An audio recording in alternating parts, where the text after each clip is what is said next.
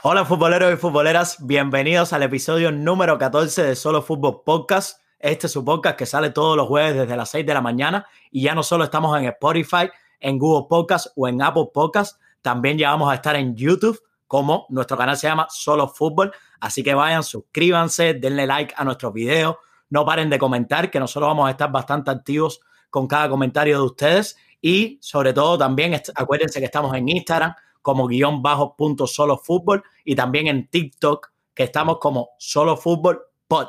Aquí como siempre me acompaña mi compañero Jesús Manuel Fernández. ¿Cómo estás Jesús? Buenas noches futboleros y futboleras, como siempre he ido a la ciudad de Miami, súper emocionado, súper eh, feliz con la nueva noticia de que ya podemos estar en YouTube después de tanto tantas semanas de trabajo. Al fin lo hemos logrado, creo que esto es un gran comienzo para nosotros eh, también recordarle eh, en la página web que tienen la partecita esa que nos pueden comentar y dar sus opiniones ahí, como siempre lo digo, para que nos pueden contactar con nosotros. Y también, eh, antes que se me olvide, en la descripción de cada, de cada podcast, ahí sale la opción donde nos pueden, donde nos pueden apoyar. Así que, por favor, si nos quieren apoyar, ahí les van a salir las opciones. Porque saben que todo lo que hacemos es para seguir mejorando. Como dijiste, Jesús, esto de YouTube es un nuevo comienzo otra vez del canal, así que solo nos queda estar muy contentos y creo que la energía y la felicidad va a estar en este, en este podcast. Bueno, ya, ya, ya que tenemos video, mostrar, mostrarle un poquito las camisetas. La camiseta. La camiseta ahí, solo podcast. podcast y también tenemos, también tenemos las tacitas. La taza. Que pronto la vamos a estar poniendo disponible para los, para los, para los oyentes que quieran comprar o apoyarnos en algo. Bueno, vamos vamos a empezar, eh, perdón, vamos a empezar que hoy eh, hubo un día especial para un equipo eh, que es llamado Villarreal. gana su primera Europa League con Emery, que hay que hablar de Emery porque es una, una pieza muy importante en, esta, en la historia de la Europa League y ganan por penaltis. la tanda más larga de penaltis en la UEFA. La anterior había sido 12. 12 penaltis. Y hoy se lanzaron 21, así que. 21 fueron hoy. Y, y el último fue, fue con los porteros, que fue cuando se decidió. Entonces, eh, dime qué opinas del partido, que tú crees de. Eh, es un gran paso para el Villarreal, ¿verdad? Sí, yo creo que empezar felicitando al Villarreal, ya como decías, no solamente su primera Europa League, sino en general su primer torneo europeo eh, de su historia. Era su primera final y bueno, un debutante que gana, que gana un torneo importante. Yo creo que este es un paso demasiado importante para la historia del submarino amarillo, un equipo que siempre, desde, eh, desde 2005-2006, cuando contaba con la figura de Riquelme, con ese equipo de Forlán, que llegaron a unas semifinales de Champions, desde ese momento se han mantenido siempre en los puestos europeos de la liga, siempre luchando. Entonces yo creo que haber ganado este título, este torneo europeo, significa mucho. Y creo que puedo hacer una comparación porque hoy el central titular, Pau Torres, era un niño cuando, cuando pierde la semifinal el Villarreal contra el Arsenal y hoy juega. Entonces ahí vemos ese proceso que ha tenido el Villarreal para establecerse en Europa, que yo creo que lo habíamos comentado en pocas anteriores, es una de las cosas más difíciles de hacer en el fútbol para estos nuevos equipos, por supuesto. No, por supuesto. Y el, proyecto que ha tenido Villarreal de hace muchos años atrás es muy importante. Eh, yo, yo me he dedicado a analizarlo muy bien y ellos siempre han tenido ese proyecto de que jugadores con no, con no tener mucho nombre, pero un gran conjunto de grupos y una gran eh, administración han podido luchar por puestos de liga, puestos de, UEFA, y, tuvieron ese bajón hace unas temporadas que bajaron a la segunda división, pero mantenieron ese mismo proyecto, esa misma idea y, lograron, lograron recomponerse. Y bueno, hoy están aquí ganando campeones de Europa y otra cosa que te quería decir, estábamos hablando esta temporada, se habló mucho del de el bajón del fútbol español, de temas físicos y eso, pero bueno, tenemos un campeón de Europa que es español. Bueno, yo creo que también cabe, cabe señalar que para mí, como decías, hablando todavía ya para resumir un poco del proyecto de Villarreal, creo que siempre Villarreal es un equipo que le gusta atacar, un equipo muy lindo de ver, que no juega a defender, pero bueno, Hoy ya entra, adentrándonos en el partido, creo que hay que decir que fue un Villarreal que nunca se salió del libreto, que entendió cómo tenía que jugarle a este Manchester United y los puso incómodos durante todo el partido. quiero señalar que, a ver, nos quedamos con la emoción de la tanda de penaltis, que por supuesto es la emoción más grande del fútbol porque sabemos que es una lotería, cualquier cosa puede pasar, pero creo que el partido en general, yo te voy a dejar las estadísticas, estas dos estadísticas del partido. El Manchester United remató 14 veces al arco. 14 veces, no, remató 14 veces, disculpa. Solo dos veces al arco. El Villarreal eh, remató 12 y solo una al arco. Yo creo que eso resume de mucha, creo que eso resume muy, de una manera muy grande lo que fue el partido, la verdad. Sí, la verdad, el partido fue controlado. Eh, eh, yo creo que Villarreal lo hizo perfecto porque controló ese, ese Bruno Fernández que es muy peligroso en el área, en, el área y creando jugadas para, para los delanteros. Creo que Cavani, a pesar del gol, yo creo que lo controlaron bastante bien la defensa. Y, y de todo, yo creo que Villarreal hizo su partido. Em, lo que pasa es que se encontraron con ese gol, ese gol en el, en, el segundo tiempo temprano de Cavani, pero creo que nunca se, nunca se desboronó el equipo a pesar de ese gol. Y creo que mantuvieron su idea, no pudieron marcar más, llegaron a la tanda de penales, pero siempre se mantuvieron firmes en su juego y confiaron en su, en su juego y en sus estadísticas. No, yo creo, que... sí, la, verdad es merecido, la verdad han demostrado durante toda la temporada y durante toda la Europa League que es un equipo que se merece, que se ha merecido, gracias al trabajo de, que hay por detrás, el trabajo del entrenador, de los jugadores, que se merece esta copa y la verdad estoy muy contento por ello. No, de cierta manera estoy muy, muy, muy de acuerdo contigo. Es que, como decías, yo creo que el Villarreal nunca se salió del libreto. Yo creo que el Villarreal se dio cuenta de que tenía que esperar a un Manchester United. El Villarreal lo esperó en un bloque, si se puede decir, por momentos bajos, por momentos medios, por muchos momentos estaban esperándolo por detrás de la línea de la pelota. Y yo creo que estaban muy compactos. Algo muy importante, no dejaban espacios entre líneas, que yo creo que fue lo que hizo para lo que hizo difícil el trabajo de Bruno Fernández, porque sabemos que Bruno Fernández trabaja entre líneas y yo creo que es el factor más importante para que este Manchester United no tuviera claridad en el juego.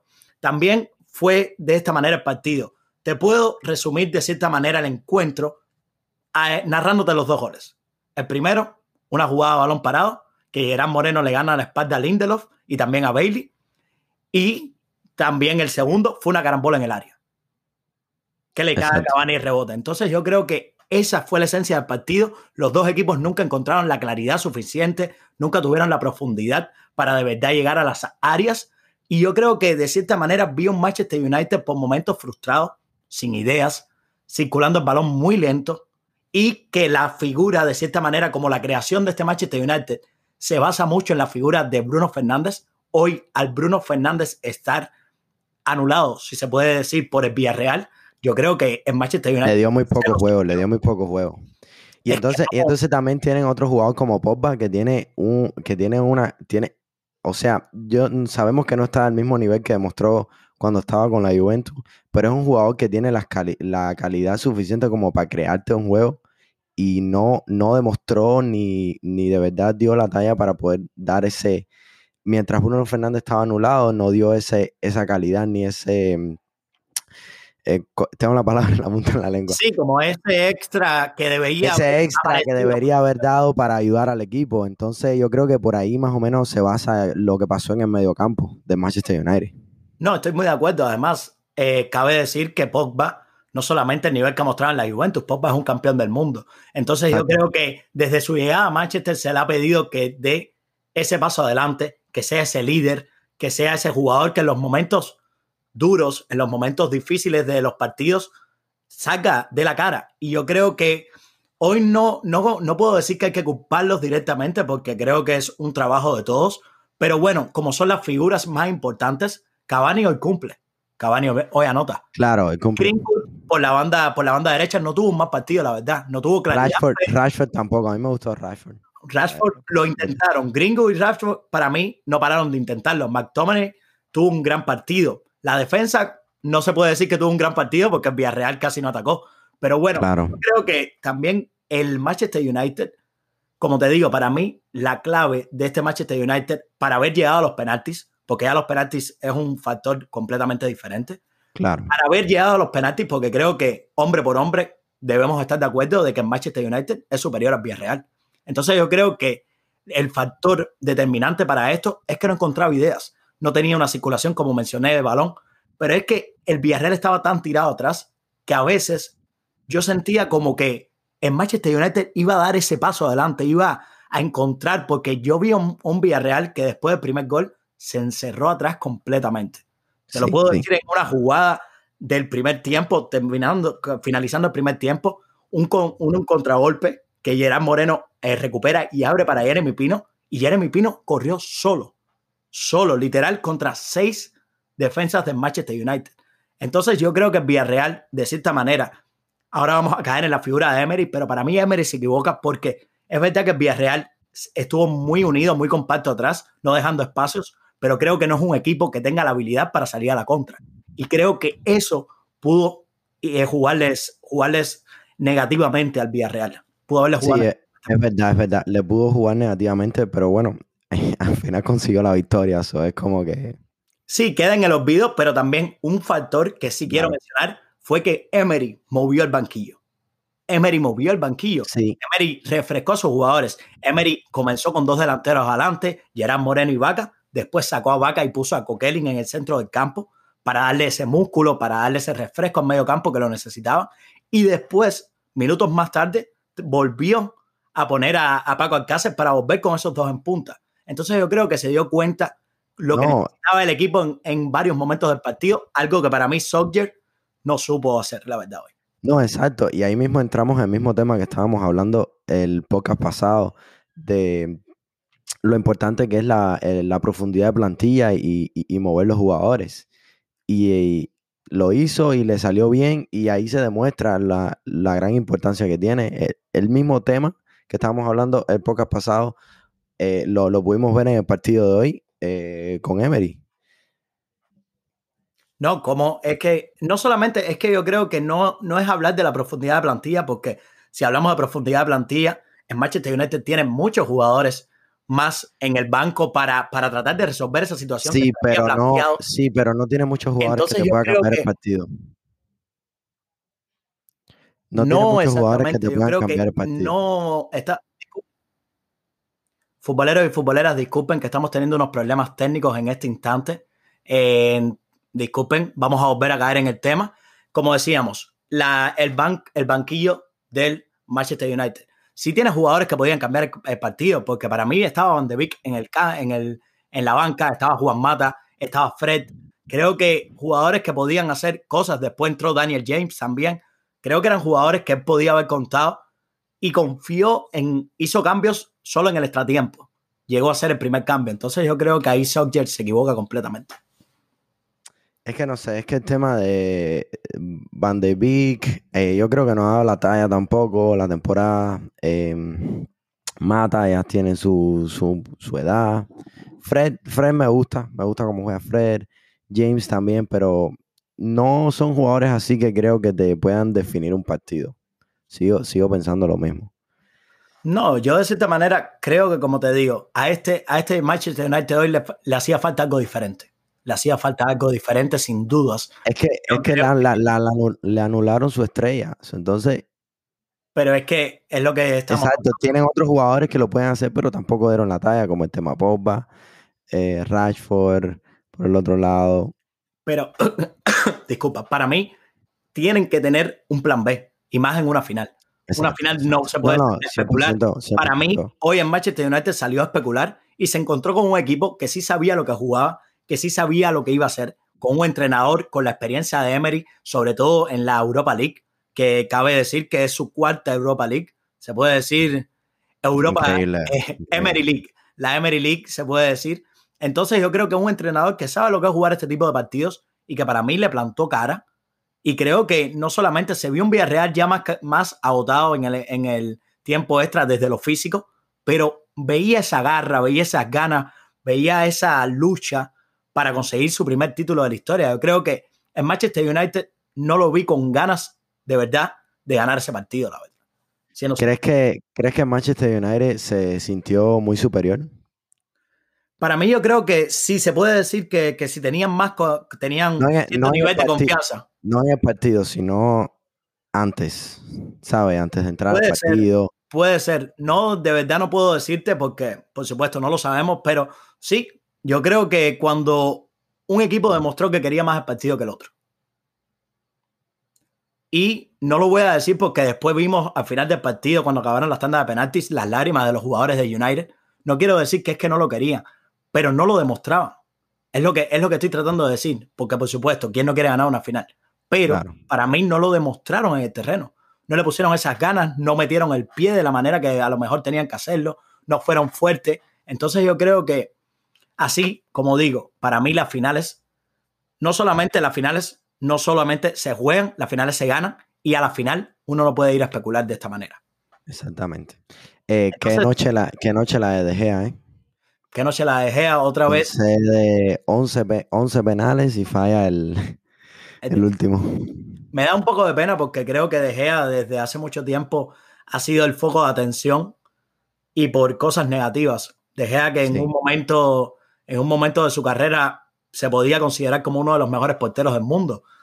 Por eso lo ficha por el Manchester United. Entonces yo creo que me da un poco de pena que le haya tocado esa responsabilidad porque ahora mismo antes de empezar el podcast estaba viendo a ver la tanda de penaltis y estaba comentando que De Gea no, no espera, no De Gea, ni Rulli, ni el décimo de la tanda de penaltis espera que la tanda de penaltis llegue a, esta, a esas alturas. No espera nunca que se extienda así. Entonces yo creo que llega en un momento de que, como dices, le habían anotado 11 penaltis ya. Y creo que un poco, y, varios de los penaltis lo tuvo cerca para pararlos. Entonces yo creo que se fue debilitando mentalmente y Rulli sí se mantuvo más fuerte que él desde la manera. Sí, yo creo, no, yo creo que el penal que tira eh, se demuestra lo ya débil mentalmente que iba. Tiró, tiró el penalti casi que era un pase. Exactamente. Entonces ahí se ve, no, no, no criticarlo mucho porque cualquiera puede perder en las tandas de penales. En las tandas de penales, recuerdan que eso es suerte y verdad. Pero mm, sí, sí, da que pesar porque, porque le tocó a él. Le tocó a él. No, es que, a ver, hay que estar en la situación. Claro. Es una realidad. Te toca porque eres el que estás en la situación no le hubiese no le toca. y, la, cantidad de, y la cantidad de emociones que los jugadores pasan en ese momento, una final, tanda de penalti, es súper complicado. Es que yo digo, yo siempre digo en la tanda de penaltis que cuando tú anotas el penalti, de cierta manera te quitas un peso y ya después viene ese pensamiento, yo creo, a los jugadores. Por supuesto, nunca he tirado un penalti tan importante, pero bueno, eh, creo que le viene ese pensamiento a los jugadores de ya yo estoy bien, ya yo cumplí, aunque perdamos, no se me puede señalar a mí. Yo creo que en ese momento, como es tan directo con el portero, es un uno contra uno, el jugador es egoísta de esa manera, no piensa tanto en el equipo, piensa como tengo que anotarlo para, para no ser el señalado, si se puede decir de una yo manera. Estaba, yo estaba hoy en el trabajo viendo el partido con mi amigo y le estaba diciendo qué tan importante, le estaba explicando la gran importancia que tiene ganar ese duelo de conseguir tirar primero en penales. Porque tiras primero y te quitas esa presión de arriba de que ya el, otro marcó y yo tengo que marcar obligado. Porque después que llegas a ese quinto, después que llegas a ese quinto, si, si el otro marca, tú tienes que marcar obligado. Entonces tienes esa presión. Y el Manchester United venía con esa presión. Los jugadores la supieron manejar bien, pero bueno, llegó hasta De Gea, pero esa gran presión que tienen es súper complicado, súper complicado de manejar. No, fue como digo, también fue una tanda de penaltis que tuvo muchos, muchos factores, porque no solamente fueron, hubieron varios penaltis mal lanzados. No fue de que todos los penaltis fueron perfectos. Hubieron varios penaltis mal lanzados de claro. que estuvieron a punto no, de... El de, Luke Shaw casi lo para. Exactamente, era el que tenía en mente ahora mismo. Bruno Fernández casualmente no tira un, buen penalti. Eh, por el Villarreal, déjame hacer memoria, quién vi que no, que no tiró un buen penalti. Ahora no me viene a la cabeza, pero sé que hubo uno del Villarreal que De estuvo a punto, que De toca la pelota incluso. Entonces, no me acuerdo si fue Moreno o Gómez, no me acuerdo bien. Creo, no, Paco Alcácer, ahora que recuerdo. Paco Alcácer. Paco Alcácer. no tira tampoco un buen penalti porque es que son demasiados. Entonces yo creo que fue una tanda de penaltis muy emocionante, muy, como digo, increíble. Creo que se vio en la alegría de los jugadores del Villarreal. Fue algo impresionante, pero también es lo del fútbol. Vimos las lágrimas, como mencionamos anteriormente en Manchester United. La otra cara, la otra cara. La otra cara del fútbol, porque yo creo que, de cierta manera, y ahora vamos a caer en este tema, Soldier, cuando falla De Gea el penalti, yo creo que el, que más lo sintió fue Soldier, la verdad. Porque yo creo que Soldier se siente casi que crucificado cuando De Gea pie, falla el penalti y en Manchester United pierde la final de la Europa League. Exactamente. ¿Crees que, de acuerdo contigo. ¿Crees que el Manchester United prescinda de, los servicios de, de Ole, de Ole Soldier? No sé, la verdad. Han hecho buena temporada. Pero si, si resumimos y analizamos bien la temporada de Manchester United, se puede decir segundo lugar eh, de, la Premier, sin luchar la Premier. Eh, no clasificaron a, fase de grupo, no, no pasaron de fase de grupos en Champions y pierden la final de la Europa, de la Europa League, y quedan eliminados en FA Cup es un toque fuerte, es un toque fuerte, pero si vienes viendo, pero si vienes viendo los últimos años de Manchester United, este ha sido uno de los mejores años que han tenido. No, el Manchester United viene de ganar una Europa League al menos. Sí, es no verdad. Hace, no hace mucho, entonces yo creo que, a ver, a mí me gusta lo que ha hecho Sawyer, no me malinterpretes, creo que Sawyer ha hecho un grandísimo trabajo con, con los Diablos Rojos, pero yo creo que desde hace tiempo se hablaba de, de su salida ¿Cómo me gustaría volver a ver a Ferguson ahí, eh? Sí, bueno, hoy estaba en el, hoy estaba en el estadio y se veía celebrando, se le veía celebrando los penaltis cuando anotaba. Una leyenda, una leyenda.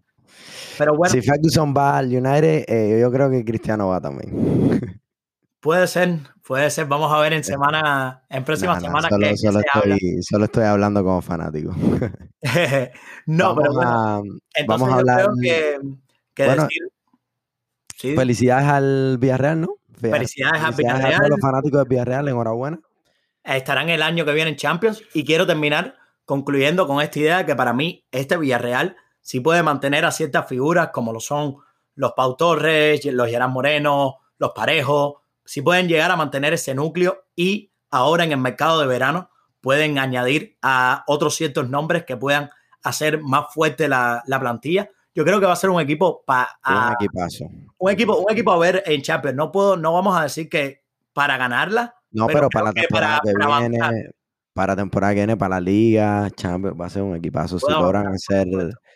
Eh, hoy también decir que, bueno, van a, jugar la Supercopa Europa también, con el que gane de la Champions. con el que gane. Y ahora con ese, con ese escenario de la, de la Supercopa, creo que vamos, a, saltar al que posiblemente pueda ser el próximo campeón de los dos equipos.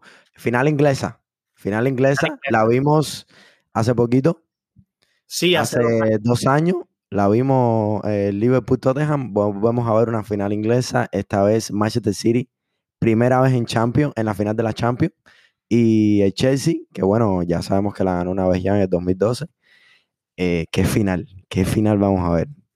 ¿Qué final? Yo creo que, a ver, yo estoy un poco, de cierta manera. ¿Y qué duelo? ¿Qué duelo de entrenadores? Estamos comentando hoy que tienen siete encuentros, Guardiola ha ganado tres, dos empates, dos, dos victorias de Tuchel. Exactamente. Qué duelo.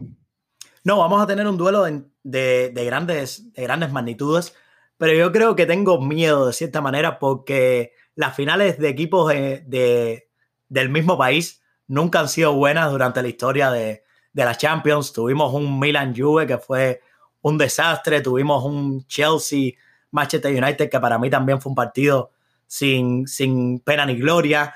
También tuvimos, de cierta manera, esos dos. Liverpool, el de Liverpool Tottenham no estuvo muy emocionante tampoco. Tuvimos los dos enfrentamientos de Madrid que sí, el de Lisboa a lo mejor tuvo un poco más de emoción. El de Lisboa sí, el de Lisboa fue un Pero el otro tampoco. El Borussia, el Borussia Dortmund contra, contra el Bayern. Sí, ese partido a mí me gustó. Ese estuvo, ese estuvo, de cierta manera, sí, ese estuvo bonito para ver. Pero si te das cuenta, y, analizamos de verdad, las finales de equipos del mismo país son finales como se conocen tanto los equipos, como saben, ah, se enfrentan durante toda la temporada. Yo creo que son finales, vamos a decir, aburridas. porque son muy técnicas, ¿sabes? Se, basan mucho en cambios, eh, ponte aquí, ponte acá, eh, cambia esto, cambia lo otro, ¿sabes? No, es que yo creo que va a sonar como un cliché, pero son finales que se deciden por pequeños detalles. Ojalá, ojalá vemos, vemos otra cosa. Ojalá veamos un gran partido, pero bueno, vamos a caer. Yo creo vamos, que, vamos, vamos a dejar la negatividad. Vamos a dejar la negatividad. Vamos a, vamos a hacer una previa como se debe, porque creo que es un partido que merece una previa con todos los No, súper. Dar un, dar un detallito rápido. Desde que Tuchel llegó a Chelsea, le ha ganado los dos encuentros a Guardiola que han tenido. No, y solamente. Desde que llegó a Chelsea. Exactamente. El Chelsea ha ganado los dos últimos partidos, que yo creo que deja mucho que, decir sobre este enfrentamiento. Sí, pero viene, viene en una racha un poquito. Sí, viene en una racha baja. Viene, viene, metiendo tres partidos de cuatro y uno, una final, que fue la final de la FA Cup. Entonces, ahora vamos a analizar. Hay que, cabe decir, antes de empezar el partido, vamos a dejar un poco de contexto. Guardiola, que vuelve a una final de Champions en, en 10 años. No había vuelto a una final de Champions el técnico, el técnico catalán. Verdad que sí, verdad que sí. Que con el Bayern no pudo. No pudo, nunca. 10 años se pasó. La primera final, como, como lo llamaban hoy por la mañana que estaba oyendo, la primera final sin Messi. Sí, se puede decir. Exacto, se, le llama así de esa manera. Entonces yo creo que también acaba de decir que Tuchel puede ser el tercer, el tercer técnico alemán en ganar la Champions en tres años consecutivos. Porque sabemos que en 2018 fue Klopp con el Liverpool, el año pasado fue Hansi Flick, y, uh, y, este ahora puede ser técnicos alemanes. Qué dato más interesante, no me había fijado en eso. Exactamente, sí. Y el City puede ser el sexto equipo en ganar la el sexto equipo de la Premier eh, bueno, de la Premier de, la liga inglesa, en ganar la, la Copa de Inglaterra, del de Inglaterra, porque hay equipos que ahora están en tercera división y eso. Exactamente, que hay otros equipos que la han ganado, es el Liverpool, el Manchester United, el Chelsea, el Nottingham Forest y el Aston Villa. Entonces, y otro gatico que ahí ya vamos a empezar el partido. Hoy te, hoy te bombardeé con contexto. Sí, sí, sí, sí, sí, ya veo ya. El único equipo que, el único debutante que ha llegado a una final y la ha ganado es el Borussia Dortmund en, en el año 1997 porque Chelsea había perdido ya una final cuando ganó, había perdido la final contra el Manchester United. Así que el City puede ser ese segundo equipo debutante en una final de, Champions que la puede ganar. Exactamente. Bueno, em, hablando de lo, que se, de lo que se viene, la semana que viene, em, partido súper interesante. Como ya habías dicho, el Chelsea viene de una mala racha en Manchester City viene de estar tranquilo, de ya haber tenido varios partidos de, se puede decir, descanso, de preparación para esta final, porque ya habían ganado la liga por, por muchos puntos. Y entonces yo creo que una, un factor que te iba a decir cuando dijiste ahorita de que Chelsea, uno de esos tres partidos había sido la final de la FA Cup. Yo creo que ese partido Guardiola lo analizó muy bien y los otros partidos lo han analizado muy bien. Yo creo que ese partido es un partido a mirar para ver las, de, las debilidades que tiene Chelsea. Yo, creo que más si, bueno, analizamos anteriormente esa final de la FA Cup, yo creo que no solamente se vieron cosas mal hechas del Chelsea, por supuesto, pero creo que fue un partido que al final no tuvieron suerte. Fueron goles anulados en fuera de juego, tuvieron un gol anulado en fuera de juego, no sé, no creo que a lo mejor eh, es tanto para analizar. No creo que ese sea el partido que de verdad demuestre lo No, no, no, no. No me refiero a que ese sea el único partido. No, por supuesto, pero te digo, creo que a lo mejor el Chelsea. A ver, yo te voy a preguntar. ¿Crees que el último partido que tuvieron lo pierde, por supuesto, lo pierde en Manchester City 2 a 1 contra el Chelsea? Pero es que, ¿tú crees que de verdad el Chelsea se vaya a salir del libreto? de lo que han venido no, El Chelsea yo creo que va a ir con el mismo plan. Lo mismo que vimos contra Madrid, lo mismo que vimos en esa semifinal de la FA Cup, ese es el Chelsea que vamos a ver. Maybe a lo mejor cambia el 11, los jugadores, maybe vemos, maybe juega con Giroud, maybe juega con, los tres, con Siech, eh, Werner y Havertz. No sabemos, como, porque es un equipo que varía mucho, sabes que Tuchel varía mucho la alineación, pero yo creo que el plan el plan plan va a ser el mismo. Bueno, ya que estábamos hablando de alineaciones, yo quería para esta previa, te comentaba antes de podcast, que creo que podemos ir, como son unos equipos tan parejos, porque creo que es una final muy, muy pareja, y ahora creo que los oyentes y también las personas que nos están viendo en YouTube se van a dar cuenta cuando les hablemos de los datos y de las estadísticas, que son unos equipos que llegan muy parejos a la final. Por supuesto, el City, yo diría que a lo mejor un poco... Yo voy al City un poquito más fuerte. Sí, por todo lo que ha hecho durante la temporada, pero cuando ves las estadísticas, no nos deja mucho, mucho espacio para pensar de que el City va a ser superior en la final. Yo creo que las alineaciones, por supuesto, hay dudas de parte del Chelsea, no del City. Kanté es duda, Christensen es duda y Mendy es duda por problemas musculares. Eso yo creo que deja mucho que hablar. Si Kanté no puede jugar va a ser complicado para el Chelsea. Por supuesto. Yo creo que es posiblemente el jugador más importante que tiene. ¿Cuál tú crees que sería la alineación? ¿Con cuál alineación tú abrirías para, para esta final? Eh, ¿Me estás preguntando con Kanté afuera o Kanté adentro? No, vamos a poner que Kanté llega. Vamos a poner que Kanté llega, vamos a poner que todo sucede porque de verdad es que no tenemos la seguridad. Entonces yo creo, ¿cuál sería con todos los jugadores al 100%? ¿Cuál sería? Ok, a mí me gusta la defensa como mismo eh, ha estado la defensa, ¿sabes? Ya Pelicueta, Rudiger, Thiago Silva, Chihuahua. Christensen. Eh, exacto.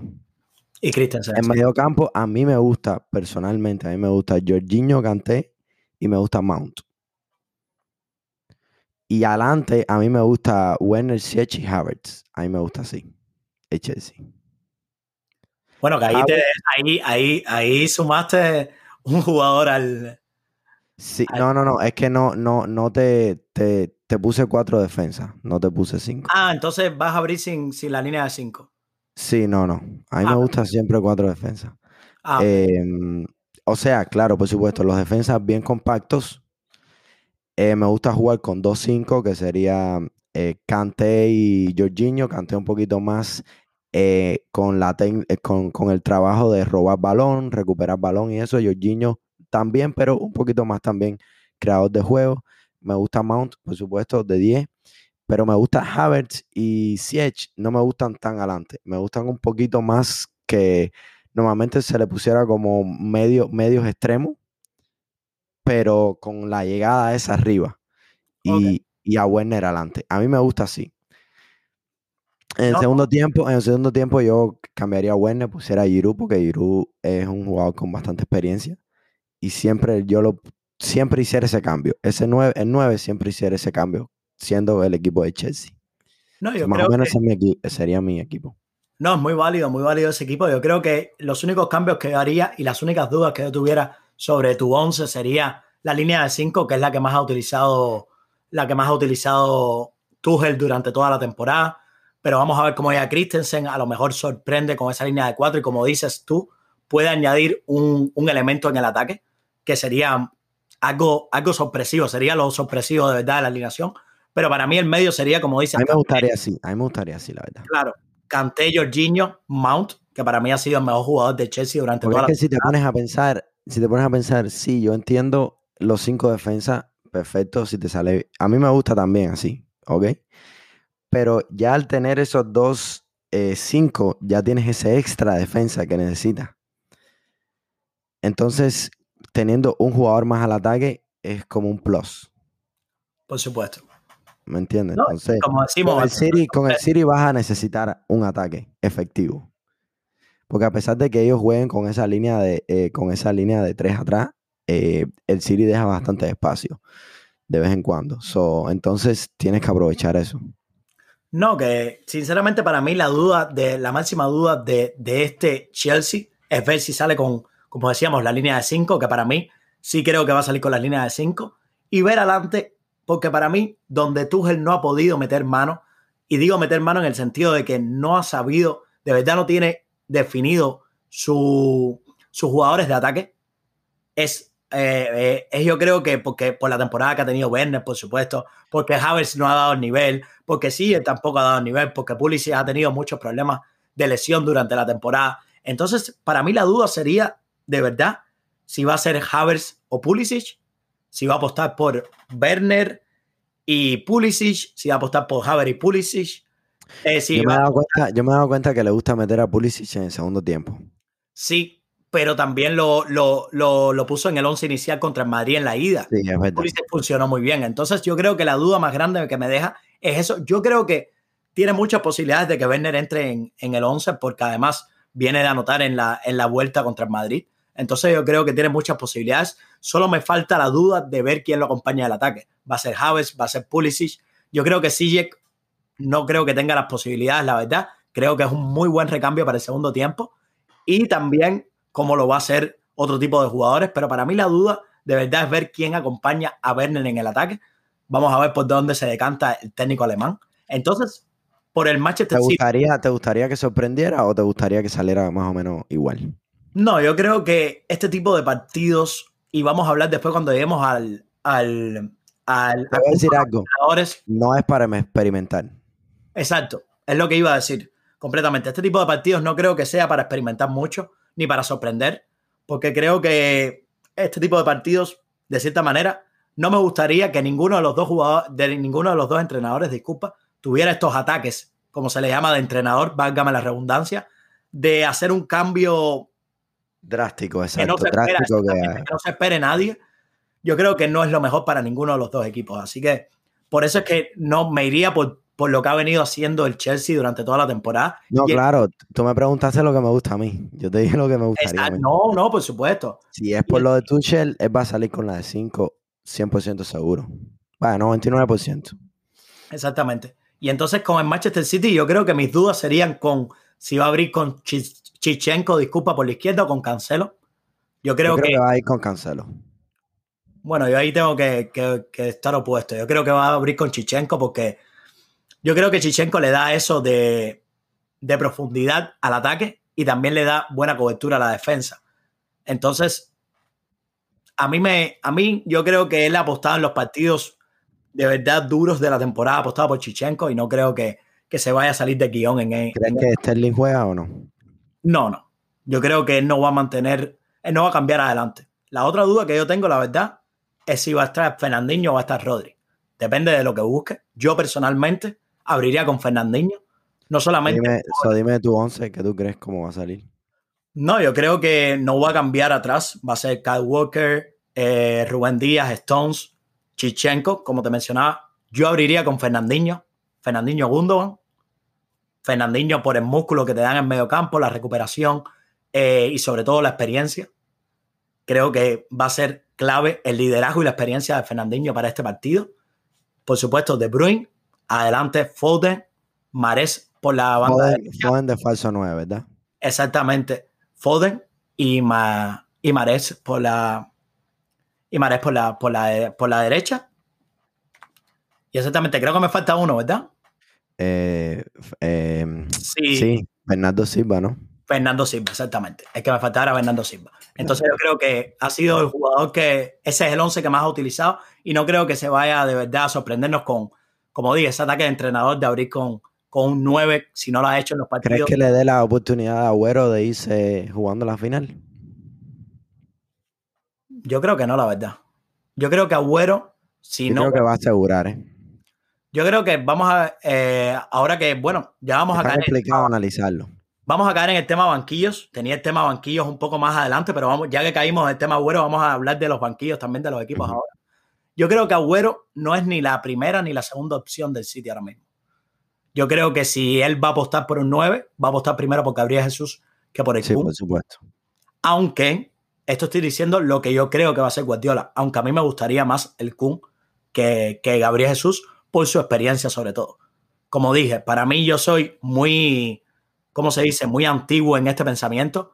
A mí en las finales o en los partidos importantes, dame a los jugadores con experiencia, siempre, con más experiencia. No digo que Gabriel Jesús no la tenga, es campeón de Copa América, ha ganado muchos, muchos títulos con el City, pero yo digo que el Kun, sobre todo, claro, claro, es el Kun de cierta manera pero no, para mí yo creo que no está, no es la primera ni la segunda opción de, Guardiola, porque creo que Sterling tiene muchas posibilidades de que si el partido se traba, creo que tiene muchas posibilidades de que Sterling sea un cambio para, para refrescar al equipo.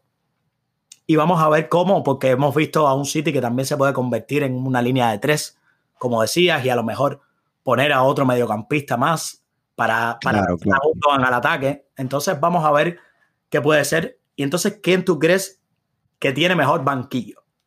Ahora te pregunto, de los dos equipos, ¿quién tiene más profundidad déjame decirte, los dos tienen buen banquillo, porque nos ponemos a analizar. Eh, el Chelsea lo tenemos más complicado porque no sabemos con el 11 que va a salir muy bien, 100%. Pero bueno, vamos a decir que sale con Werner, Siege, un ejemplo, eh, Mount, eh, Kanté, eh, Jorginho y la línea de 5, ¿ok? tiene a Pulisic, tiene a Giroud, tiene a Havertz, tiene a Kovacic. A Kovacic, exactamente. Tienen, bueno, por supuesto, tienen que tener un portero y creo que me falta un jugador, ¿no? No, tienen varios, tienen más jugadores, por supuesto. Tienen, a, Rich James, tienen a Rich James por la banda derecha. Exacto, a James. Tienen a Marcos Alonso, tienen a Souma, también por si lo necesitan. Tienen a Kepa, que sería el portero, el segundo portero, y que a lo mejor porque Mendy, como Entonces, si analizamos el City, el City tiene a Agüero, Gabriel Jesús, tiene a Cancelo, si sale con el otro juego que me dijiste, eh, Sterling, tiene a Fernandinho, tiene a Rodri. Bueno, hay que ver. sí, sí, hay que ver con quién juega, pero. Exactamente. No, yo creo que eso, son los Eric jugadores. García, tiene a Eric García también en la para defensa. No, tiene, los, dos, los dos equipos están, están, están bien, están bien. Pero, mi pregunta es más, no solamente por, a ver, la profundidad de plantilla, yo creo que te plantea más la pregunta. No solamente la profundidad de plantilla. Cuando el partido a lo mejor se complique y haga falta ese nombre. que te lo cambie, que te cambie el partido. Sí, ¿cuál de los dos equipos crees que, que puede tirar de, de ese banquillo. Uf, es que lo veo súper parejo. Porque es que tú me dices Pulisic y Sterling, lo veo en la misma. Ahí. Me dices Giroud Agüero, ok, los dos tienen experiencia. Aunque el Agüero, aunque Agüero haya sido mucho más, tenga mejor historia, mejores números que Giroud, pero bueno, los dos tienen más o menos experiencia. Me dices Havertz, yo creo que el, el, el, City. Yo creo que el City. El City. yo, me, me voy a decantar por el City. No, yo también. Yo creo que en, si, si el City necesita en un momento determinado hacer cambios y de verdad cambiar el partido y poner jugadores que a lo mejor le, le hagan mejorar la situación del partido, yo creo que el City por ahí. creo que si te pones a pensar, tiene dos nueve que no usa. Casi. Y dos nueve de gran nivel y dos nueve de gran nivel. Dos nueve que pueden ser titular en cualquier otro equipo. Si comparamos, no, si comparamos también tienen a Giroud y tienen a Tommy Abraham. A Tommy Abraham. Entonces hay que. Es como sí, pero tú, tú me vas a comparar a Tommy Abraham con Gabriel Jesús o con Agüero. No, no creo. No, no, no creo. No, ¿ves? No, por eso es que te digo que el City para mí, en ese, en ese, en ese apartado, yo creo que el City puede, Guardiola puede mirar mejor al banquillo y decir, vamos a cambiar el partido. Y yo creo que de verdad por eso me mencionabas, y el nombre para mí que tiene eh, Tuchel, de verdad, para cambiar un partido, se llama Pulisic. Cristian Pulisic, sí. Por eso es que yo creo que me decanto de que Pulisic no va a abrir, porque yo creo que Tuchel se debe guardar esa carta por si el partido se le complica. Porque no creo que Havertz tenga ese peso de verdad de cambiar un partido como lo tuvo Pulisic a lo mejor contra el Real Madrid en la vuelta, que creo que... Pero yo creo que Havertz va a jugar, ¿ok? creo. yo creo que también Javes abre. Ahora que, va a jugar. Para mí abre No sé si abre o no, pero creo que va a jugar de todos modos. Pero creo que Pulisic sería esa carta que le diera ese cambio que, que él necesitaría. Exacto. Entonces, ahora te quiero, vamos a analizar el partido. Vamos a analizar el partido para llevarlo a la, a la predicción final, que es lo que lo más importante. Decirle a nuestros futboleros y futboleras que... Eh, perdona, decirle a los futboleros y futboleras que muchas disculpas, que estamos un poquito enfermos. Exactamente. Pero sí, era no, no es que no es ambos estamos un poco acatarrados, pero bueno, estamos tratando de darnos. Estamos bien, estamos bien. Siempre. Vamos. Te voy a decir las estadísticas porque quiero analizar a estos dos equipos en Champions League. No los quiero analizar durante toda la temporada porque no creo que sea justo, porque yo creo que si la analizamos durante toda la temporada el City ha sido muy superior. Pero si analizamos y vemos las estadísticas en Champions League, son muy parejos. Te das cuenta que son muy, muy, muy parejos. Entonces yo creo que vamos a empezar con las estadísticas de la defensa y vamos a hablar de la defensa de ambos equipos. Después vamos a ir hacia el medio del campo y después hacia la delantera. Y creo que el último tema sería caer en la figura de los entrenadores y bueno, la predicción. La defensa. El, el, el Chelsea tuvo dos goles en contra cuando estaba Lampard de entrenador, que fue en la fase de grupos. Y después con Tuchel ha tenido dos goles. O sea, cuatro goles en total en contra en toda la competición. Increíble. Y él, Manchester City, igual. Cuatro goles en contra en toda la competición. ¿Qué me dices? Tú me, lo estás diciendo ahora mismo y, lo veo delante de mí y no me lo creo. Porque es que tú dices, en Manchester City es todo ataque. ¿Cómo solamente le pueden haber hecho cuatro goles solamente? No, es que yo creo que este Manchester City. Y yo creo que los cuatro goles fueron en los cuartos, ¿no? Sí. El, Borussia, el, PSG. El PSG uno, ¿no? Y uno en fase de grupos.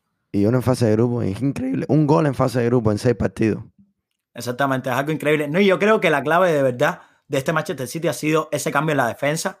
Lo mencionamos y creo que Rubén va a sonar. Díaz, Rubén Díaz es.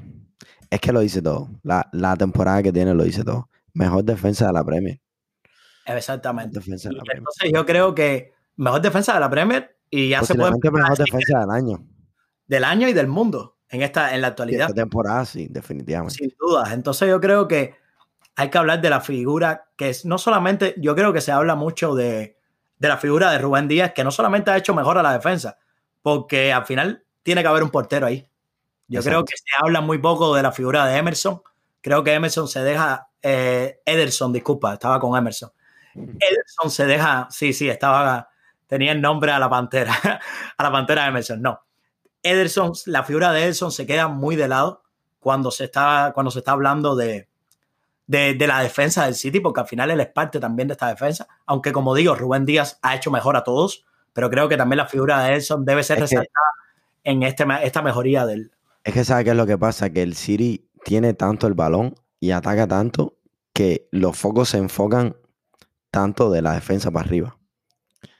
Porque si te pones a ver, el portero sí ha tenido sus complicaciones, pero en un partido no es como que sufre tanto.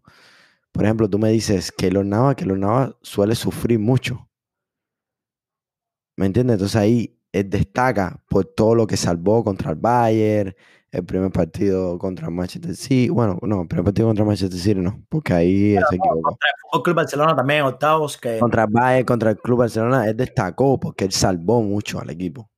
Pero este caso es diferente porque en Manchester City juega tan bien de la defensa para arriba que los focos se enfocan más en eso. Por eso es que se queda un poquito atrás, pero definitivamente es un porterazo. No, por supuesto. Y la defensa la mejor de, las mejores de, las mejores de, la temporada, por supuesto. Y ahora cayendo en el tema, el tema Chelsea, con Tuchel, no solamente ha sido con Tuchel, porque Tuchel ah, toma el mando del Chelsea ya en octavos de final. En octavos de final después ah, solo le han anotado dos goles. Por supuesto, se habla mucho de la mejoría que ha tenido el, Chelsea en, en, sobre todo en el ámbito defensivo, pero hay un nombre que a mí me, que a mí me llama la atención y se está resaltando. A ver si es el mismo que tengo en la mente. Ojalá lo sea, porque creo que es, es muy. Eh, se puede comparar. Creo que era el jugador que le faltaba a la defensa de Chelsea el año pasado y lo mencioné cuando, cuando lo ficharon, Thiago Silva. Thiago Silva para mí es el liderazgo. Thiago es que tiene mucha experiencia. Demasiada. No, creo que, a ver, lo que le ha dado Rubén Díaz a la defensa de Manchester City ha sido ese salto de calidad. Le ha dado liderazgo, Sí. Por supuesto, pero le ha dado ese salto de calidad a la defensa del City que los ha hecho mejor. Pero yo creo que con Thiago Silva parte más de, la experiencia que tiene, de, cómo dirige a sus compañeros, de cómo los coloca, de cómo les habla. Entonces yo creo que tener esa voz al mando en esa defensa ha hecho que este, que este, que este Chelsea sea muy sólido. Jugadores como Rudiger, como Christensen, que a lo mejor temporadas anteriores no habían dado el nivel que se esperaba, este año se están viendo a un nivel y destacar que llegó gratis. Llegó gratis, exactamente. Y busca revancha. Otro nombre que te quiero mencionar es Aspilicueta. Creo que merece, merece, merece un crédito increíble. Va a estar con España en la Eurocopa, definitivamente. Y posiblemente creo que va a ser hasta titular. Sí, sí, sí, sí. Es que es el único lateral derecho. Luis Enrique es el único lateral derecho. temporada. Ha hecho, un, ha hecho un temporada espectacular. Y también tiene bastante, y también tiene bastante liderazgo, ¿sabes? Lo que no es lo mismo tener un líder de central que de lateral. Por supuesto. Eh, ahí ese factor es complicado. Entonces, yo creo que también cabe mencionar que, que este, que como se decía, Pilicueta, la temporada Pilicueta, pero cabe mencionar sobre todo esa serie que hizo contra el Real Madrid en semifinales, donde anuló completamente a Vinicius. Yo creo que se, se demuestra lo que el nivel y la calidad que está teniendo a Pilicueta. Sí, sí, sí, Chilwell, que ha mejorado muchísimo, que se, que se le criticaba. Yo me acuerdo, yo recuerdo de que no abren, no abren octavos de final contra el Atleti. No. Yo con Alonso, pero Chilwell ha ido y ha ido y de verdad. Se ganó, se ganó el puesto. Se ganó el puesto, exactamente. Entonces, ahora mi pregunta, para saltar antes, antes, de eso, déjame decirte un dato súper cómico de Aspiricueta. Yo vengo escuchando Aspiricueta de hace años. Sí, sí, sí. Para mí, fíjate, los otros días, sin chequear así los datos de Aspiricueta, bueno, hace un par de meses ya, para mí Aspiricueta ya estaba para retirarse. Yo pensaba que Aspilicueta tenía como, como casi 40 años, porque es que lo vengo viendo de hace años atrás, pero muchos años atrás, jugando con el, con el Chelsea como titular. Y yo dije, ¿cómo este jugador todavía juega? Cuando chequeo veo que está bien, pero... Sí, sí, sí. Súper cómico. No, también por el tema, por, el, por su físico, sus características físicas, a lo mejor no parece tan joven. Sí, pero viene jugando.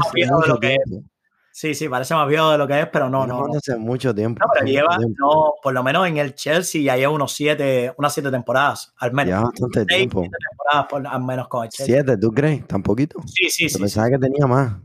No, no, no, porque Aspilicueta no gana la Champions del 2012 con el Chelsea. Aspilicueta viene después de esa Champions. ¿Verdad? Sí, ya me acuerdo, sí, no, no, no. Si no, él no estuvo con Drogba, no, no, no. No, no, él no llega a ese equipo, en ese equipo él era Em, eh, tengo el nombre. Ivanovic, creo. Ivanovic, sí. Era el lateral derecho de ese Ya me acordé, ya me acordé. Sí, sí, sí, verdad que sí. Exactamente. Entonces, ahora mi pregunta es: ¿con qué defensa te quedas? ¿La del City o la del Chelsea? La del City. Rubén Díaz, tengo que ser, tengo que ser fiel a mi, a lo que he dicho. Rubén Díaz para mí es el mejor, ha sido el mejor defensa y también se han sabido ha sabido manejar esa defensa. Yo creo que la del City. Sí, yo también le doy el punto al City. En medio del campo. Es que, es que el City para mí, eh, yo sé que me vas a preguntar sobre todas las posiciones y te voy a decir el City. Ah, bueno, ah, entonces no podemos, no, tenemos análisis entonces. Es que, es, que, mira, para mí en medio del campo, eh, si, si ponemos jugador por jugador, eh, ahí te puedo decir que Canté es mejor que Fernandinho, así, ¿me entiendes? Pero si, si lo analizamos como en mediocampo completo, como conjunto, para mí el City tiene mejor mediocampo. Es que ya la pieza de Bruyne está a muchos niveles por arriba de los otros. Pero hay que eh, ver la, temporada. Hemos hablado tanto de la temporada de Mount. Ok, Mount es un jugadorazo. Para mí Mount es un jugadorazo, pero para mí De Bruyne está dos niveles por arriba. Por supuesto. No estamos comparando eh, que De Bruyne, pero yo creo que cabe mencionar porque creo que son dos mediocampos muy diferentes y muy iguales. déjame hacerte, ah, te, voy, te, voy a, ah, te voy a mejorar un poquito la pregunta. Sí, dime. ¿Quién tiene en el mediocampo? ¿Quién tiene mejor mediocampo defensivo? No, Ahí me dirías. El Chelsea, el Chelsea. El Chelsea, exacto. Estoy de acuerdo contigo. Pero si hablamos, ¿quién tiene mejor mediocampo atacante? El Manchester City, por supuesto. El Manchester City. Entonces, si lo pones en una balanza, vamos a decir que están iguales, ¿no? De cierta manera sí, porque es que yo creo que tiene, eh, yo creo que ahí habría lo que... Lo que le falta un poquito al City lo tiene Chelsea, lo que le falta un poquito al Chelsea lo tiene City. los dos mediocampos van en base a cómo juegan los dos equipos. El, Chelsea sabemos que es un equipo más pragmático, más pragmático, disculpa, un equipo que juega directo, un equipo que utiliza más la, la velocidad, la fuerza en el medio del campo y por eso tiene a Canté, la pareja de Canté y Jorginho. Pero al ataque tampoco podemos decir que es malo. Pues no es que sea malo, disculpa, utilizar un término yo creo que muy, muy rústico, disculpa. No se puede decir de que sea muy inferior al, al, Manchester City porque cuando Kanté se lanza al ataque también causa un peligro. No, no digo que es muy inferior, no digo que es muy inferior, pero es inferior. Sí, pero como te digo, ahora salto al Manchester City y el Manchester City un equipo que maneja más el balón, que se enfoca más en la circulación, tiene esos jugadores como Gundogan, como Rodri, Fernandinho sería pieza de Bruin, por supuesto. Ese duelo va a estar súper bonito porque vamos a ver un Manchester City tratando de controlar el partido y un Chelsea tratando de bloquearle esos pases esa, no, esa, y de cierta manera, desde el medio del campo vamos a ver de verdad cómo se va a presionar. exacto, Los jugadores de van a ser- de verdad si se va a presionar arriba o si se va a esperar en un bloque medio o cómo de verdad los, los técnicos van a plantear el partido desde el minuto uno. Así claro, que claro, sería una batalla. Y ahora pasando a la, de, a la delantera, a la delantera, obvio. que es un punto al ataque, que es un punto muy a señalar. El City ha tenido 25 goles a favor durante todas las Champions. El Chelsea ha tenido 22. Vemos que solo son 3 goles de diferencia. 14 goles fueron con Lampard, pero mire este dato, 14 goles fueron con Lampard de entrenador y solo 8 goles han sido con Tuchel. Los números Y lo dicen todo, ¿no? Y, y te tengo, y te tengo algo más. En el, en el City, los máximos goleadores en esta Champions han sido Ferran con 4, Mares con 4, Gundogan con 3 y Foden con 3. En el Chelsea, Werner con 4 y después no hay más nadie en la lista de 50 jugadores que muestra la Champions League. Entonces, vemos que no hay tanta diferencia en, lo, en el ámbito goleador, pero creo que fue por lo de Lampard. Vemos a un equipo Ok, pero Chelsea con Tuchel que le cuesta mucho anotar y es algo que no es nuevo, es lo que te iba a decir. que le cuesta mucho Los anotar. números, los números lo dicen todo. Es casi más. Manchester es- City tiene mejor ataque que Chelsea. No te, no, no, a ver, yo creo que te voy a, a corregir y a lo mejor me dices que no, pero bueno, yo te Fina- no, no, no, perdón, lo dije No es mal. que tenga Fi- mejor finaliza es mejor. más. Exactamente. Finaliza más- mejor. Es más efectivo. Me equivoqué de decirte, finaliza mejor. Exactamente. Para mí son más efectivos porque Es que creo yo que, creo que, es que yo creo que Foden en ese Foden tiene un talento especial y es que lo mismo te puede meter- lo mismo te puede finalizar jugadas que darte ese último pase que necesita. Lo mismo de De Bruyne Lo mismo de De Bruyne. o lo mismo de Mares. Es que son jugadores, para mí este City tiene jugadores muy, muy, muy parecidos. En la delantera tiene jugadores muy, muy parecidos. Bernardo Silva a lo mejor es el que menos en, el men- en- es menos que goleador, si se puede decir, de todos. Pero déjame decirte, cuando entra, cuando entra, cuando se le ve que está en su juego, no hay quien lo pare. Sí, pero yo Cuando creo que, tiene un buen partido, por supuesto. Pero yo creo que Bernardo Silva, de cierta manera, está cubriendo esos huecos. O es el jugador que le está dando esa, ¿cómo decir? Esa libertad, si se puede decir, a Foden, y a, demás. a Foden y a De Bruyne. No a los demás, porque no creo que le da la libertad. Él no es el jugador que le da la libertad. No, claro, porque Mares juega por su banda, pero Foren tiene esa libertad de, de lo mismo salir por la izquierda, por la derecha, por el medio, De Bruyne también. Exacto, pero no creo que a lo mejor a Gundon, porque el que le daba esa libertad a Gundon es Cancelo, cuando se, se incluía en medio del campo, entonces Gundon podía venir de segunda línea. Entonces, a hay mí me ver, gustaba, ¿sabes? A mí me gustaba eso. me gustaba un- mucho. Hay, un, hay una jugada. ¿En qué partido fue? Creo que fue. No me acuerdo si fue contra el Borussia Dortmund o fue contra el PSG, que la comentamos, te la comenté un día en, en uno de los primeros podcasts, que Foden viene del medio del campo. Gundogan le hace el overlap. Eso en inglés se dice el overlap, que le pasa por la espalda Sí, pasa por la espalda. pero, pero va adelante, va hacia el centro y Foden hace el pase filtrado entre líneas, entre los dos centrales y Gundogan se queda solo y mete gol. Fue contra el Borussia Dortmund, creo, ¿no? Contra La Dortmund. verdad, uf, si te digo, te, te miento. O no, no, no, contra, en octavos de final, contra, contra eh, Borussia Mönchengladbach. Contra Mönchengladbach. Borussia Mönchengladbach, exacto. Ahí, En va, octavo, ahí está, ahí está, sí, en octavo. en octavo. Yo, yo sabía que no había sido muy para acá, que había sido un No, es poquito... que- y todavía, como te digo, ahí Guardiola estaba utilizando más a Cancelo. Pero como Guardiola ha ido dejando de utilizar a Cancelo, hemos visto estas figuras de Gundogan más, más, ¿cómo decir? Más estáticas, si se puede decir. centrada, sí. Muy, muy, muy estática. Porque no tiene esa, esa, esa, sabe que no puede dejar descubiertas las espaldas y más que jugaba con Rodri. A lo mejor con Claro. Fernandinho, si abre con Fernandinho, puede tener esa, esa facilidad. Pero hay que ver, hay que ver porque por algo se estaba utilizando la figura de Cancelo y Gundogan ha sido el máximo goleador de, de, de Manchester City en la Premier League, 13 goles. Así Sí, que increíble. Exactamente, así que eso deja mucho de qué hablar de, del ataque de, de ambos equipos, de cómo atacan. Como digo, para mí, el, como lo mencionábamos anteriormente, el ataque de Chelsea es un grandísimo ataque, pero no define. Porque para mí es un ataque que cuando sale en velocidad es casi imparable. Lo que hablamos de Kanté en velocidad, Mount en velocidad y sobre todo con espacios son casi imparables. Pero han tenido esa dificultad con Tuchel de que no están definiendo las jugadas y que le pudo poner en muchas complicaciones contra el Real Madrid. Porque el Real Madrid, cabe recordar, de que llegó vivo hasta el minuto 85. Todavía. Un partido que el Chelsea lo, hasta, hasta, ese, segundo gol, sí. Exactamente. Y disculpa, un partido que Chelsea lo tenía que haber ha, terminado hace mucho tiempo. Tenía que haberlo terminado. Yo creo que, yo creo que desde la primera, desde la ida. Desde la ida pudo haberlo terminado. Bueno, eh, bonito debate, bonito debate Chelsea Manchester City. Y nos queda, nos quedan dos cositas que quiero analizar: la figura de los entrenadores y, por supuesto, las claves y la predicción. Yo tengo aquí la figura de entrenadores, tú mismo te adelantabas y decías los datos. Se han enfrentado siete veces. Se han enfrentado siete veces. Tres ha ganado Guardiola, dos empates han tenido.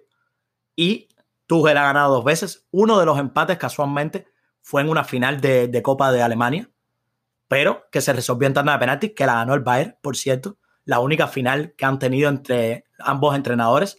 Ya la, ganó Guardiola la primera. Y ahora te voy a dejar con este dato para que quiero que me hables un poco de la figura de los entrenadores. Guardiola, 31 títulos, Tuchel 7. ¿Qué te dice eso? La experiencia es doble. La experiencia de Guardiola. Yo creo que Guardiola ha perdido muy pocas finales. Creo que le ha costado, es verdad que le ha costado llegar a, volver a esa final de Champions. Creo que ese tema Bayern y eso ya lo hablamos en pocas anteriores. Eh, porque con el Bayern no logró eso. Pero creo que con este City le veo, le veo algo, le veo esa conexión, esa misma conexión que tenía contra con, con ese Barça hace 10 años atrás, 11 años atrás. Creo que la veo con este City. Em, no quiero decir que ni afirmar ni asegurar de que la va a ganar, porque cualquier cosa puede pasar en una final. Pero lo veo bastante, lo veo, y aquí antes, aquí cabe en la predicción, lo veo a él muy bien con sus ideales y con el proyecto que ha hecho, lo veo bastante seguro. Es lo que, la, la idea que quiero decir. Lo veo bastante seguro con ese proyecto. Y estoy muy de acuerdo contigo, porque creo que como mencionábamos en pocas anteriores, la clave para mí de este City parte de que Guardiola es esa figura.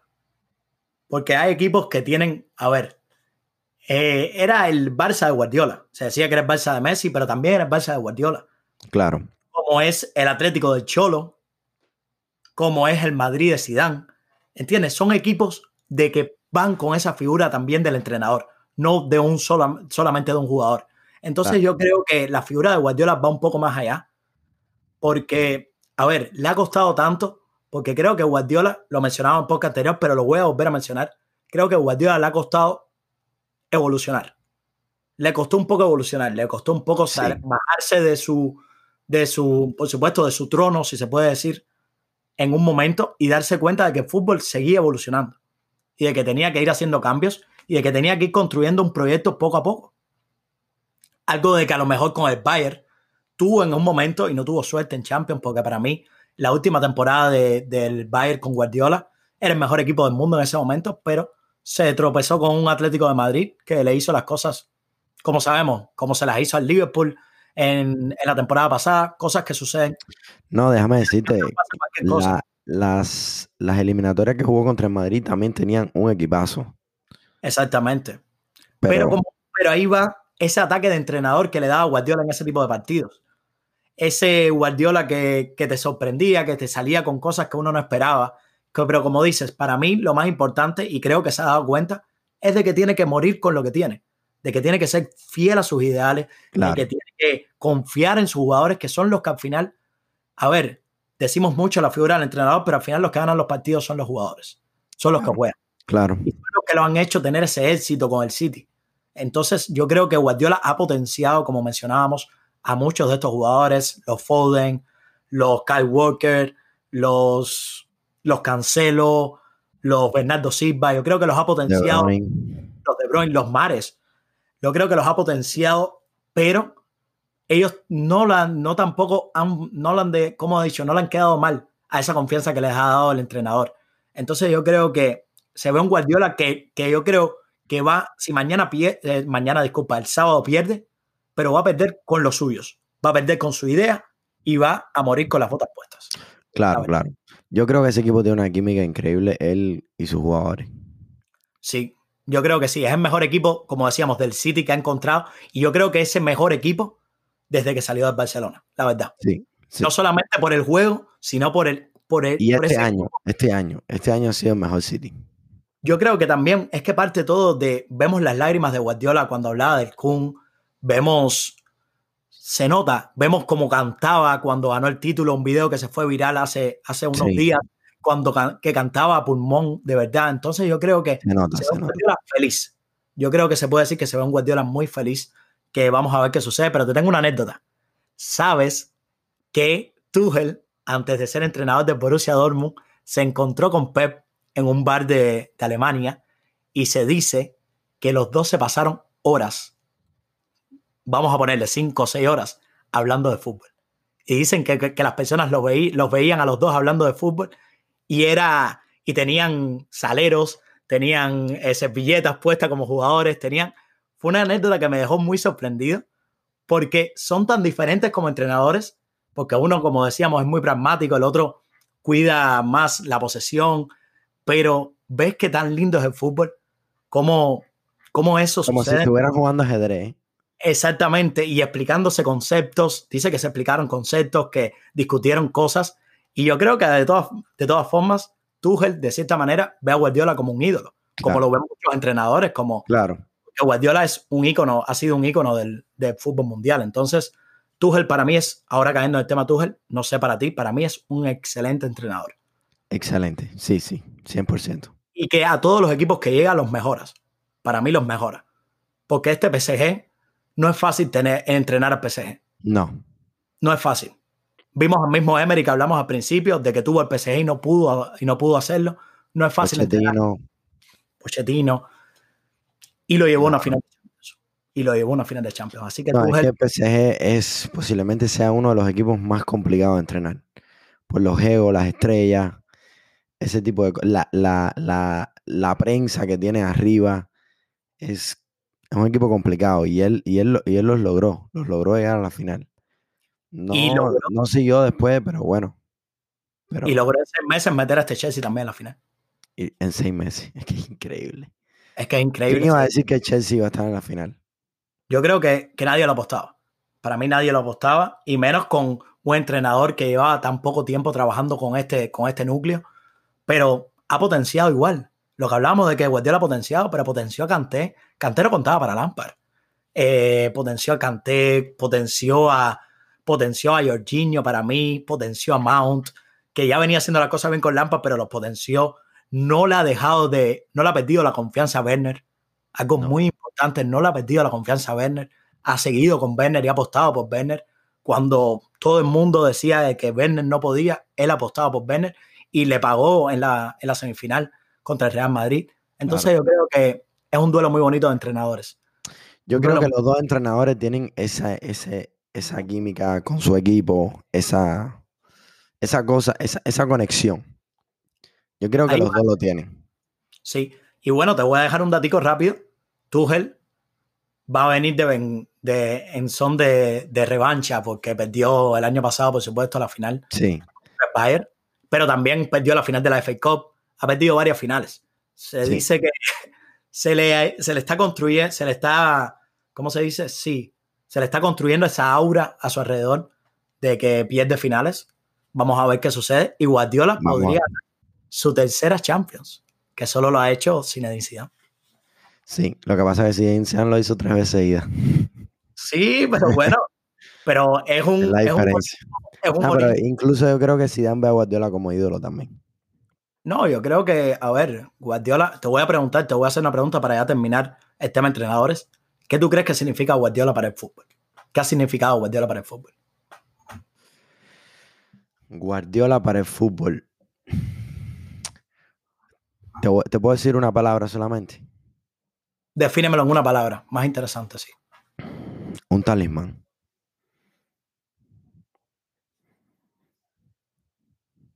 Un, un seguro de vida. Ha sido un seguro de vida. Donde va a ganar. A lo mejor Champions se le ha complicado, pero, pero gana. Explícame que, eh, dime un entrenador más táctico que Guardiola. Dime uno. Yo creo que si me dices uno, no vas a llegar a, dos. No, no, no, no, no. A ver, tácticamente para mí, lo que ha demostrado Guardiola es increíble. Porque, a ver, Guardiola viene con una idea que es la idea de Cruyff, de Cruyff disculpa, toda esa escuela de Barça. Sí, sí, no, no, no, pero es... Cruyff la inventó. Él la mejoró. Sí. Y me imagino que a lo mejor venga alguien durante durante estos años. va a ser mejor. Va a ser mejor. Pero es que, como digo, para mí Guardiola yo creo que, a ver, para mí comparar dos entrenadores ahora mismo por esa lucha que tuvieron sería Guardiola y Mourinho. Pero cuando los comparamos te das cuenta de dónde está Guardiola y dónde está Mourinho ahora mismo. No, no, no, no, no, no hay comparación. Para, mí no hay comparación. Para, decirlo, por la evolución. Para mí Guardiola yo creo que se ha reinventado, que es algo muy importante para mantenerse al máximo nivel, como lo hizo Ferguson, porque ya como lo hizo Ferguson en Manchester United, como Ferguson, tiene un libro muy interesante que se llama eh, después te voy a averiguar el nombre. Lo voy a poner en. Lo tengo, espérate, ojalá lo tenga por aquí para decirle el nombre. ¿Tú lo tienes? No me pues acuerdo el nombre bien. Déjame decir, déjame buscar aquí en internet. Se llama Mi autobiografía, Alex Ferguson.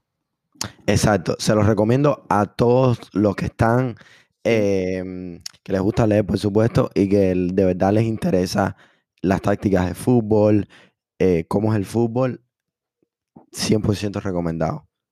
Un librazo. No, tremendo libro. Y yo creo que, como estábamos diciendo, lo de Ferguson es que fue un entrenador que lleva tantos años de carrera. Que como cuando tú llevas tantos años de carrera, te tienes que seguir reinventando porque el fútbol no para. Entonces, yo creo que es la clave fundamental de Pep Guardiola. Ahora te voy a preguntar tus claves para el partido. Yo tengo las mías, pero quiero empezar por ti. ¿Cuáles son tus claves para el partido? Cuando me dices claves, ¿a qué te refieres? ¿Qué tú crees que sean los factores más importantes que definan el partido? Bueno, ya lo habíamos hablado, la batalla del medio campo eh, y el ataque. La defensa va a salir con la misma, ya sabemos, pero eh, la batalla en el medio campo, quien gane el medio campo va a ganar el partido, para mí. Para mí mis claves serían las individualidades Creo que es un partido que va a pesar mucho las individualidades. Ah, bueno, sí, sí, sí, también. También cómo aprovechan los espacios, porque para mí que si el City sabe colocarse en varias zonas del campo y puede aprovechar esos espacios que a lo mejor deja el Chelsea a sus costados, puede hacer mucho daño, igual que el Chelsea a la contra aprovechar esos espacios. Creo que, que puede ser, por supuesto, la batalla física. Para mí son dos equipos que tienen un estado físico muy bueno, pero hay que ver quién desentona más de los dos. Los dos no van a estar a nivel físico porque es un partido. Hay que ver cuál de los dos desentona y también la presión. Quiero ver de verdad cuál de los dos es el que sale a presionar arriba, cuál es de los dos es el que sale a, proponer, porque creo que que lo haga o va a tener algo muy positivo o va a tener algo muy negativo. Quiero, estoy sonando un poco, estoy sonando un poco raro o, extremista o, o, simple, pero es verdad. Porque para mí es que salga a presionar, que para mí va a ser el City, que va a salir a presionar arriba. Yo creo que o le puede salir muy bien esa presión arriba o el Chelsea puede aprovechar y puede hacerle mucho, mucho daño, la verdad. Exactamente. 100% de acuerdo contigo. Tu predicción. Yo creo que gane City. Pero dime, dime por ciento, dime por ciento. Dime por, ciento, ok, ok, ok, por ciento. Un 60-40. 60-40. Yo me voy, como te mencionaba, más al principio. Para mí no hay tanta diferencia. Creo que es una final de las más Sí, pero no me puedes decir 50-50, porque son un empate. No, no, no, 55-45 sí. Ok. 55, Pero es una de las finales más igualadas que he visto en mucho tiempo, la verdad. Muy, muy igualada para sí, Muy igualada. Yo creo que va a ser una final muy táctica. Muy, muy táctica. Futboleros y futboleras, estamos en YouTube, así que hay que decirle a los futboleros. Espérate, quiero hacer un anuncio porque. No, pero yo quiero decir nada. El podcast no se ha acabado. Yo lo que quiero decir es que dejen en los comentarios quién va Ah, sí, sí, sí, sí, No, no, no, no piensen, no, se acaba, no se Dejen en los eh, comentarios quién ustedes creen que va a ganar la final o si nos lo quieren decir, déjennos el resultado que ustedes crean, quiénes van a marcar, todo, todo, todo, déjennoslos ahí en los comentarios. Claro. Eh, darle la hora buena a los campeones de liga de los países que no lo hemos podido hacer. Darle la enhorabuena al Atlético de Madrid, una liga muy merecida. Eh, Suárez le volvió a, dar ese último gol que necesitaba, por cierto. De felicitar al Lille, que se coronó como campeón de Francia después de 10 años. Em, bueno, ya sabemos, la Inglaterra, Manchester City, Alemania, Bayern, eh, en Portugal, el Sporting de Lisboa, que el año pasado fue Porto, este año el Sporting de Lisboa toma, toma el trono. Y felicitar a los equipos por campeones de liga. Hoy también eh, la última noticia que el último tema de que íbamos a hablar es que se ha comunicado la noticia de que Zidane ha dicho que no va a seguir en Real Madrid. Eh, vamos, no tenemos ya mucho tiempo, pero vamos a hablar de este tema porque creo que es importante. No, eh, nos podemos extender un poco porque la gente, creo que los aficionados van a entender que la final lleva, llevaba tanto contenido, llevaba tanta... Claro, claro. Creo que lo van a entender, la verdad. Entonces yo diría que... Se ha comunicado que Zidane no va a seguir en Real Madrid y bueno, yo creo que ya se, veía venir, ¿verdad? Sí, y, y lo mencionábamos semanas anteriores. Yo creo que te lo mencionaba que se iba a decidir más aún si el Real Madrid perdía la liga. Yo creo que para mí estaba muy claro que si Real Madrid perdía la liga, Zidane no seguía. Entonces yo creo que Zidane se da cuenta de que le, de que le ha tocado una etapa complicada de Real Madrid. Una etapa complicada. esta, segunda, esta segunda que le tocó. A ver, hay que darle mucho mérito porque cuando volvió Zidane volvió a salvar un equipo que que, estaba a la deriva completamente. Y, en la próxima temporada los hizo campeones de liga. Creo que es un mérito muy, muy importante. Y esta temporada, con lo que tenían, también lucharon la liga hasta el final y llegaron a semifinales de Champions. Es algo muy meritorio, pero creo que Zidane sabe y se da cuenta. Zidane conoce a su Madrid, conoce a sus jugadores y creo que Zidane se da cuenta de que ya se acabó un ciclo, terminó un ciclo terminó un ciclo, este Real Madrid necesita reinventarse, necesita, necesita disculpas, renovarse. Y Zidane de cierta manera se da cuenta de que él a lo mejor todavía es parte de ese pasado exitoso. Sí. Si Real Madrid de verdad va a reinventarse y va a renovarse, debe ser. Tiene que mover, tiene que mover. Debe ser sin él. Yo creo que, como te digo, pocos entrenadores en el mundo pueden decir de que tienen la potestad de ser ellos mismos los que toman las decisiones sobre su, sobre su salida, sobre, o sea, siguen, eh, pero Zidane se lo ha ganado.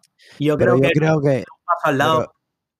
Pero, ok, perdona. Eh, perdona por interrumpirte, es que tengo ahora una idea en la cabeza que la tengo que decir. yo creo que él es un entrenador muy inteligente.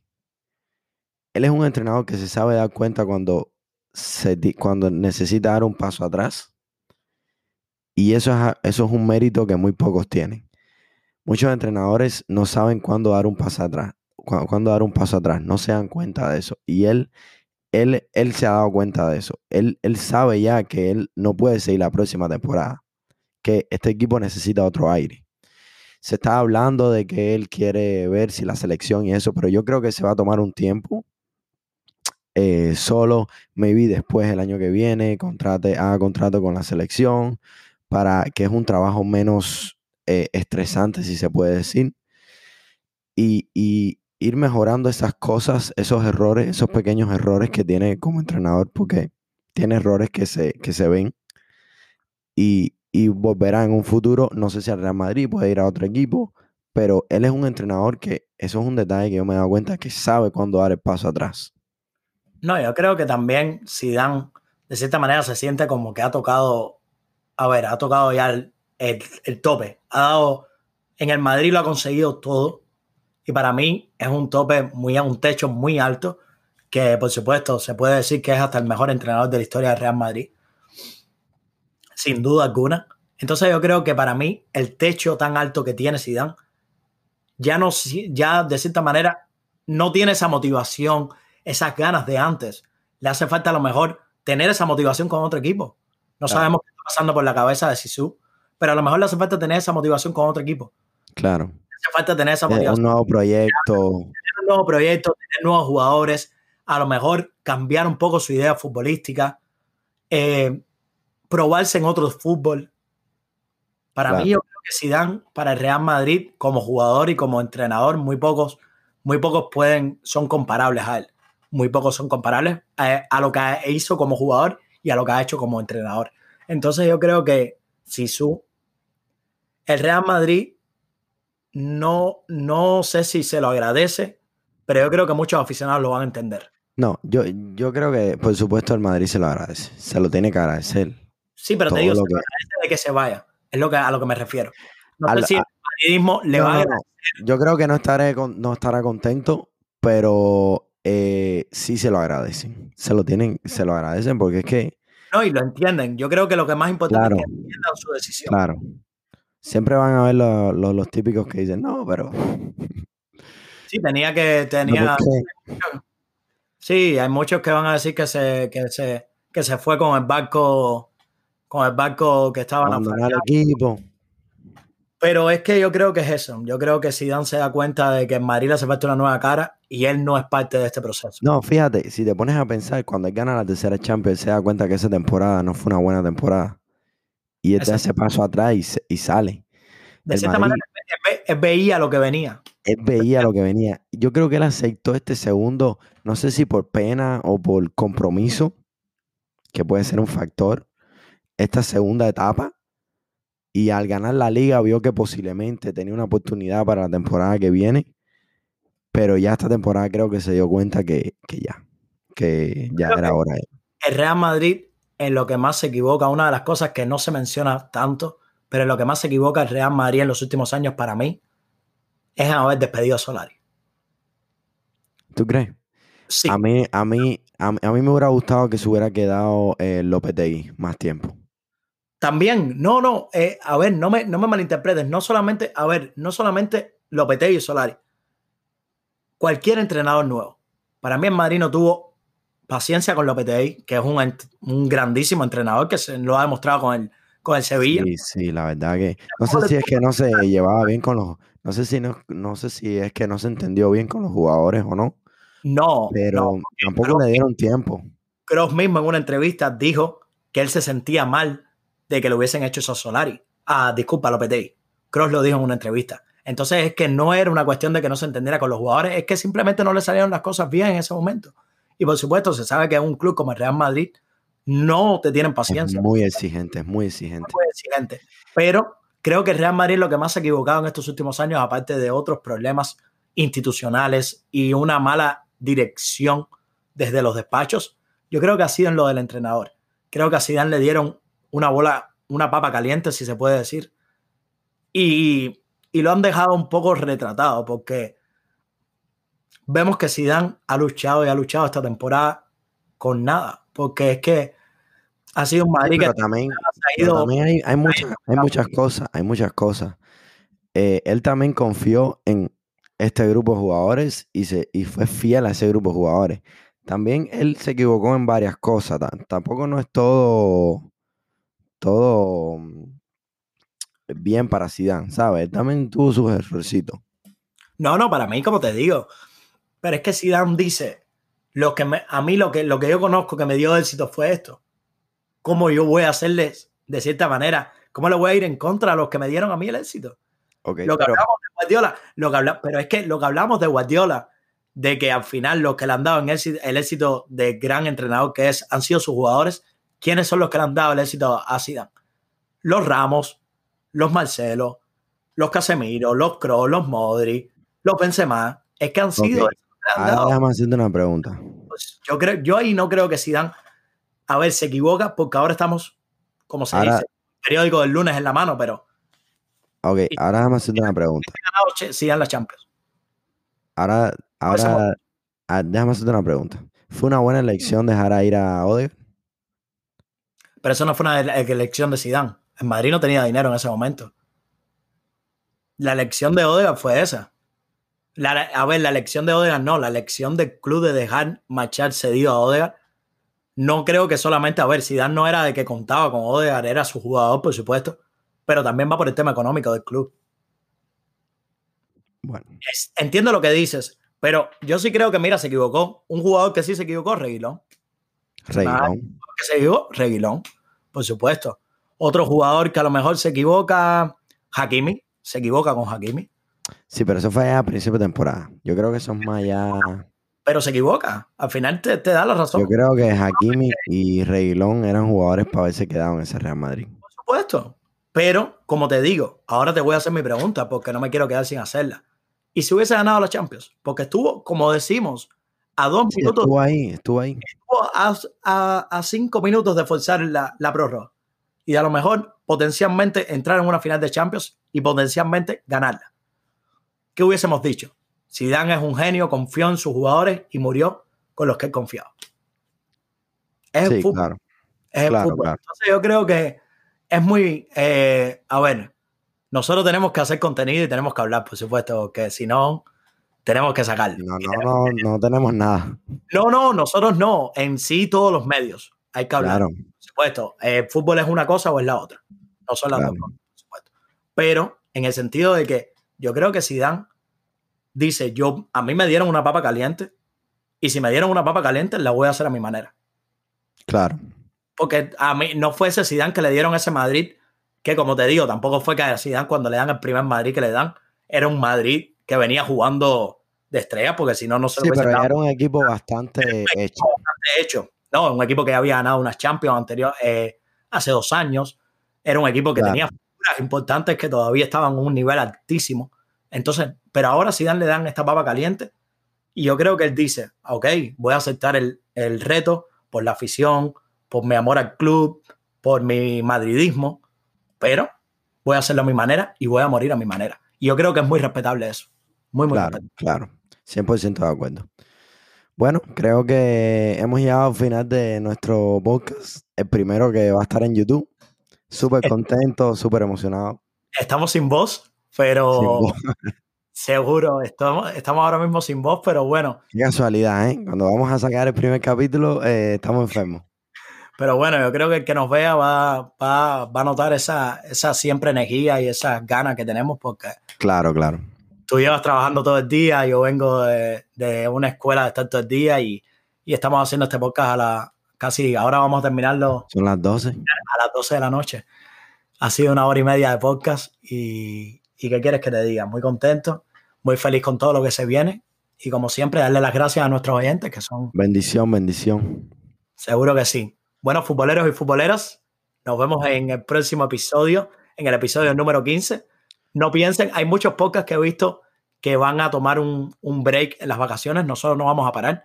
Hay Copa América, hay Eurocopa, eh, y si no, nosotros vamos a seguir sacando contenido, aunque a lo mejor no sea. estar ahí todos los jueves.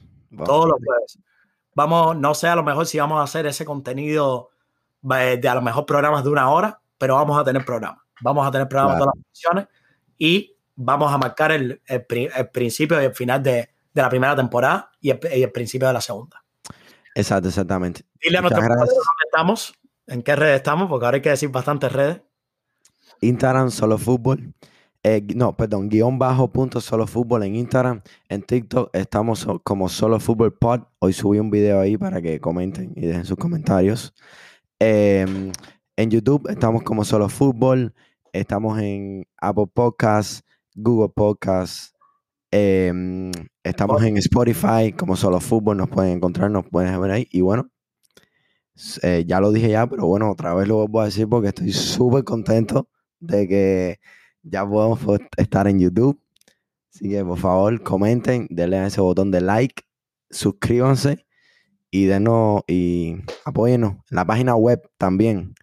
Nos pueden en la página web buscar y, como siempre digo, escribir sus opiniones, sus cosas, sus sugerencias. Vamos a estar ahí para leer.